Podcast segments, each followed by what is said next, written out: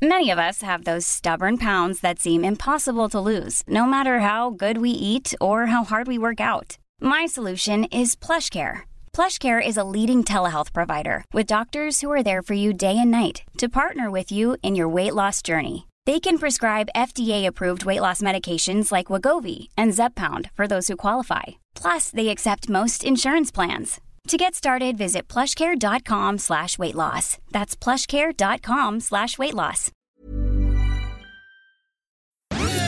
Dixo presenta Fuera de la caja con Macario Schettino. Dixo is back.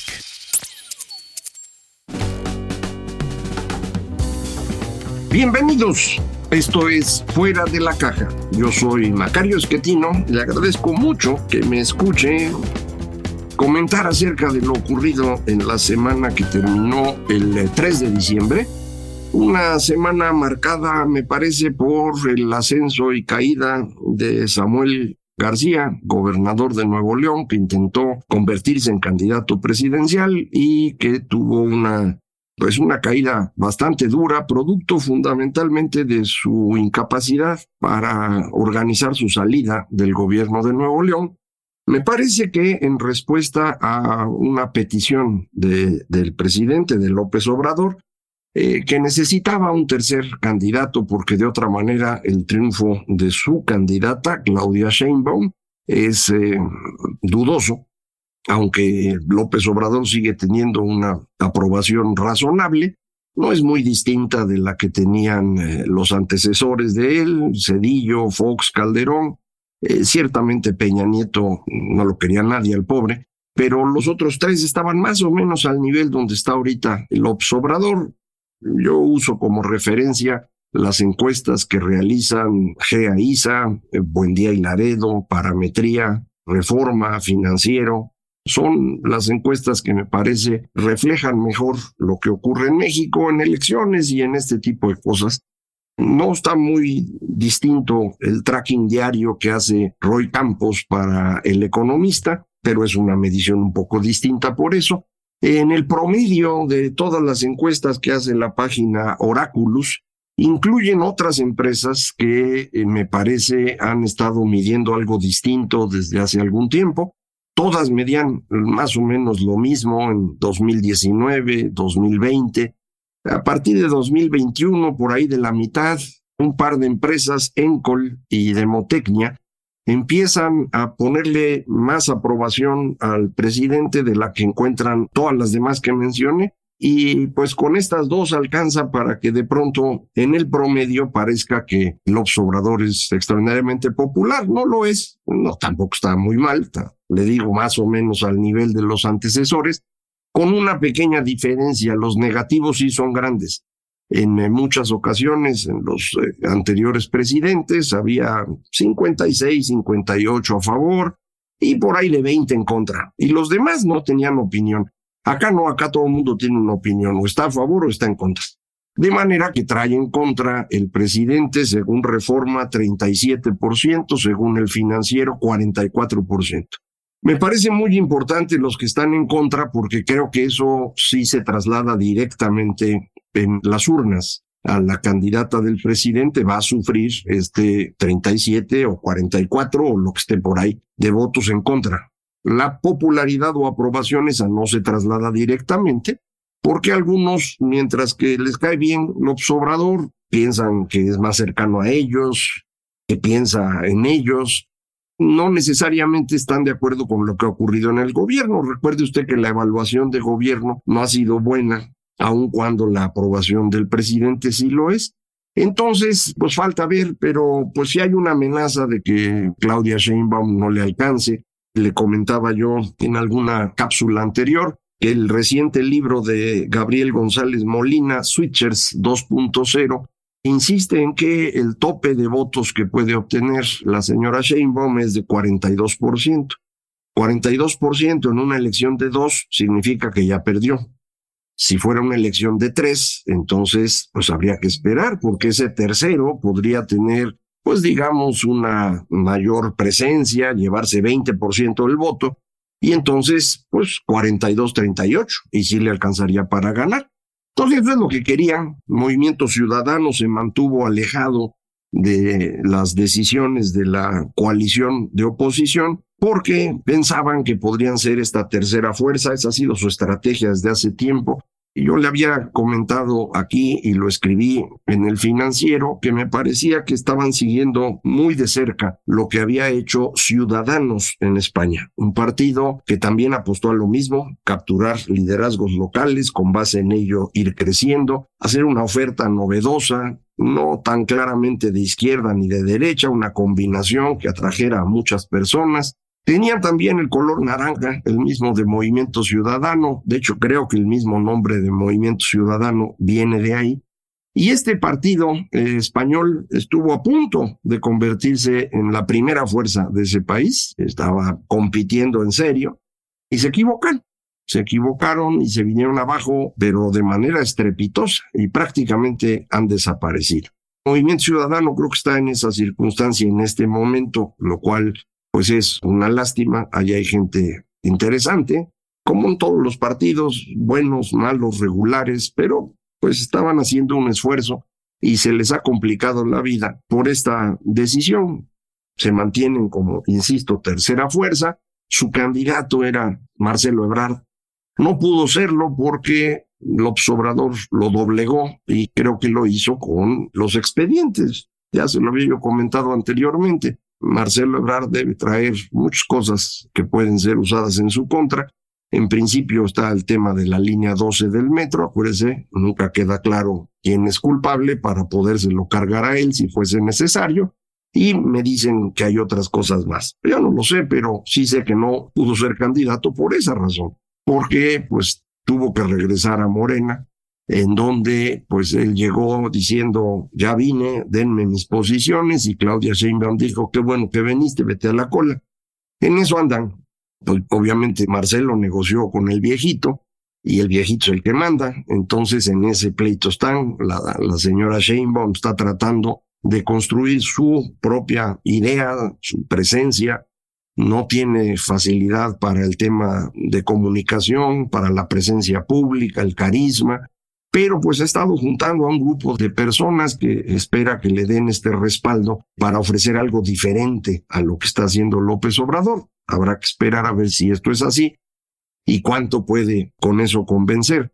Yo creo que la claridad con la cual López Obrador ha marcado que él es el que manda, le hace muy difícil esto a la señora Sheinbaum, en parte por tumbarle a su candidato en la Ciudad de México, al señor García Harfush, y en parte por mandarla a llamar ahí al Palacio Nacional para darle instrucciones. Eso pues estuvo terrible. Entonces creo que la ha humillado mucho, no sé si alcance a recuperarse, pero está intentando. Como no pudieron en Movimiento Ciudadano tener a Marcelo, se les ocurrió lanzar a Samuel.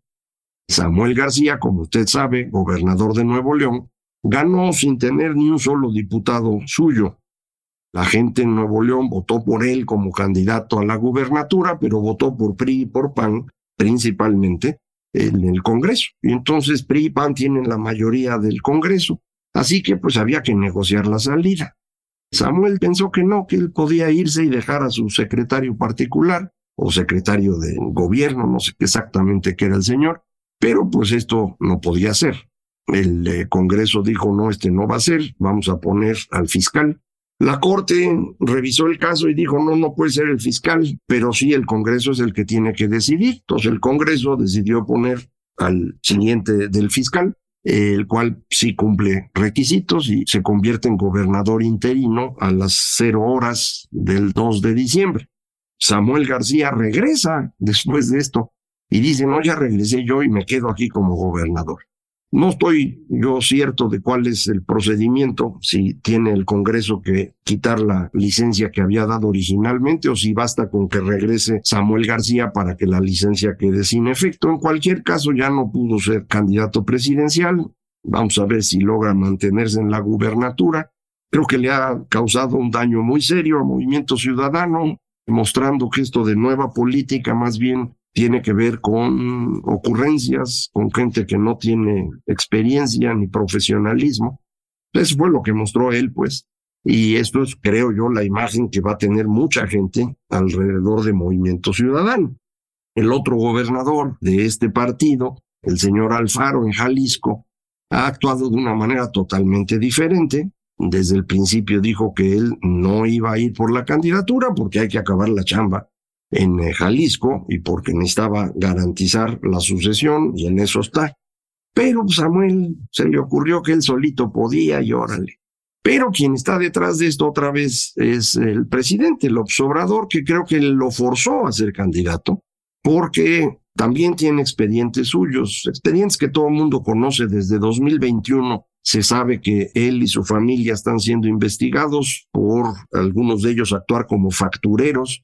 Aparentemente hay otro tipo de acusaciones. Eso lo resolverá la fiscalía. Pero ese era el riesgo de Samuel. Si se iba de la gubernatura y no podía controlar quién iba a ser el sucesor, pues le podían sacar los expedientes. Y si el interino resulta ser que es un fiscal de trayectoria amplia y reconocida, pues creo que se lo iba a torcer.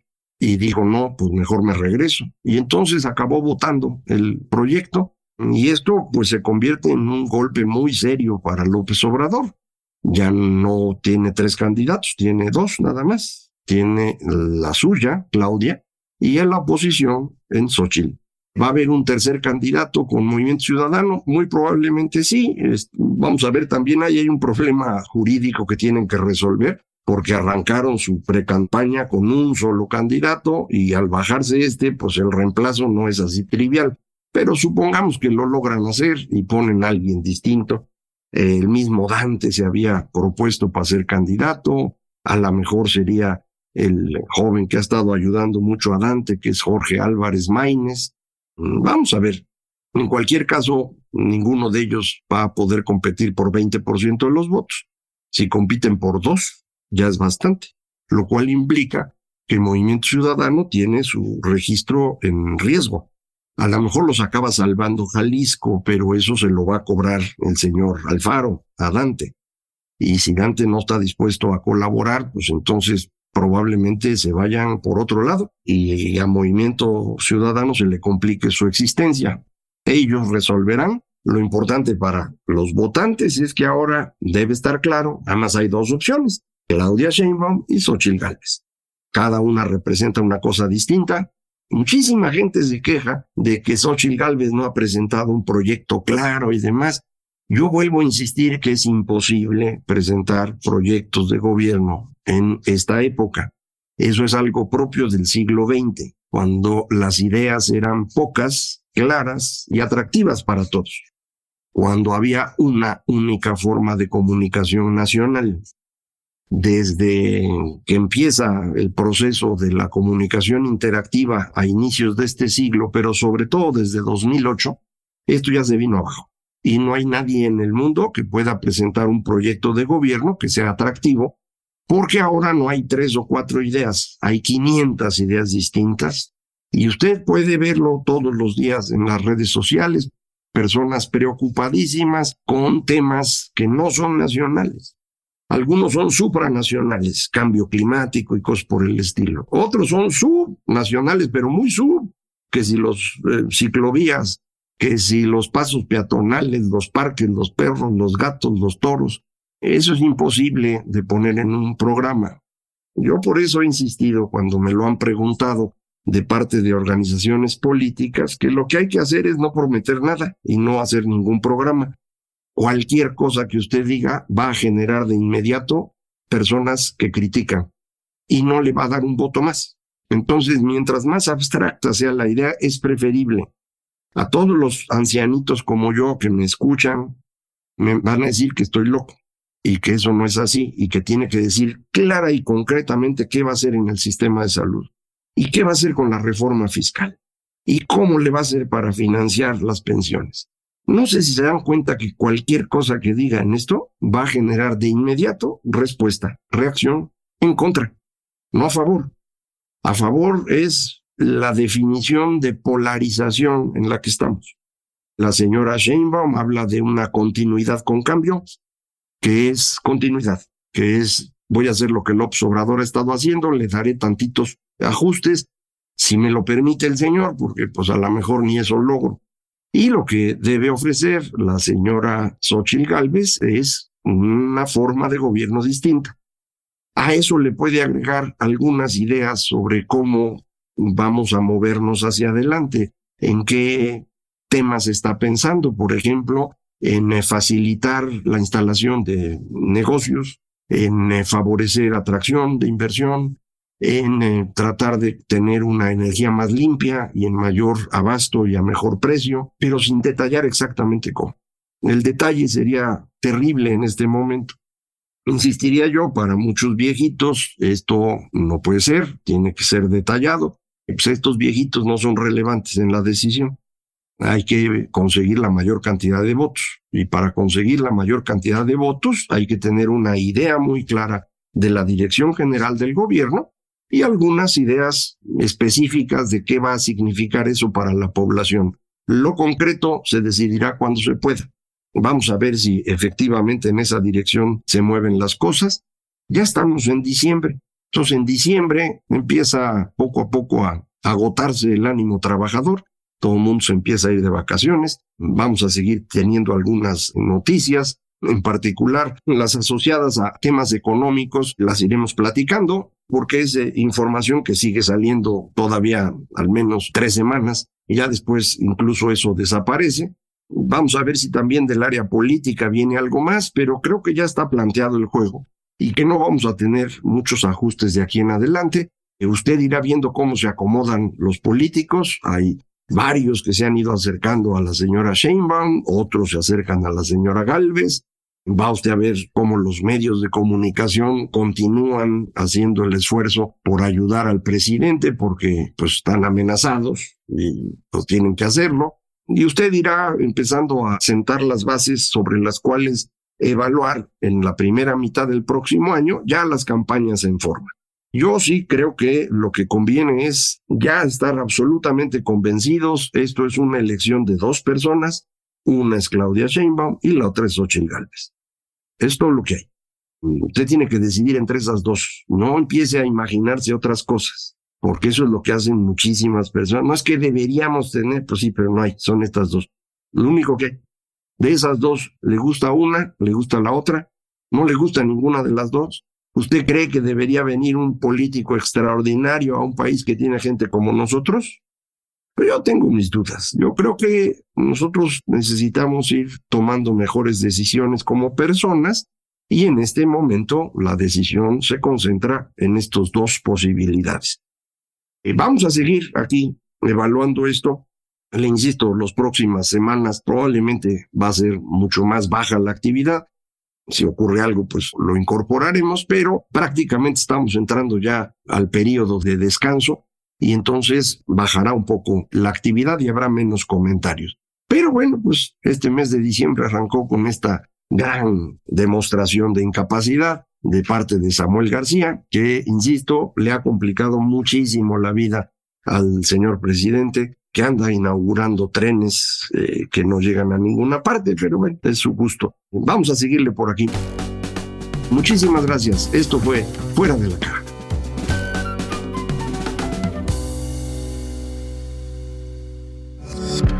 Dixo is back.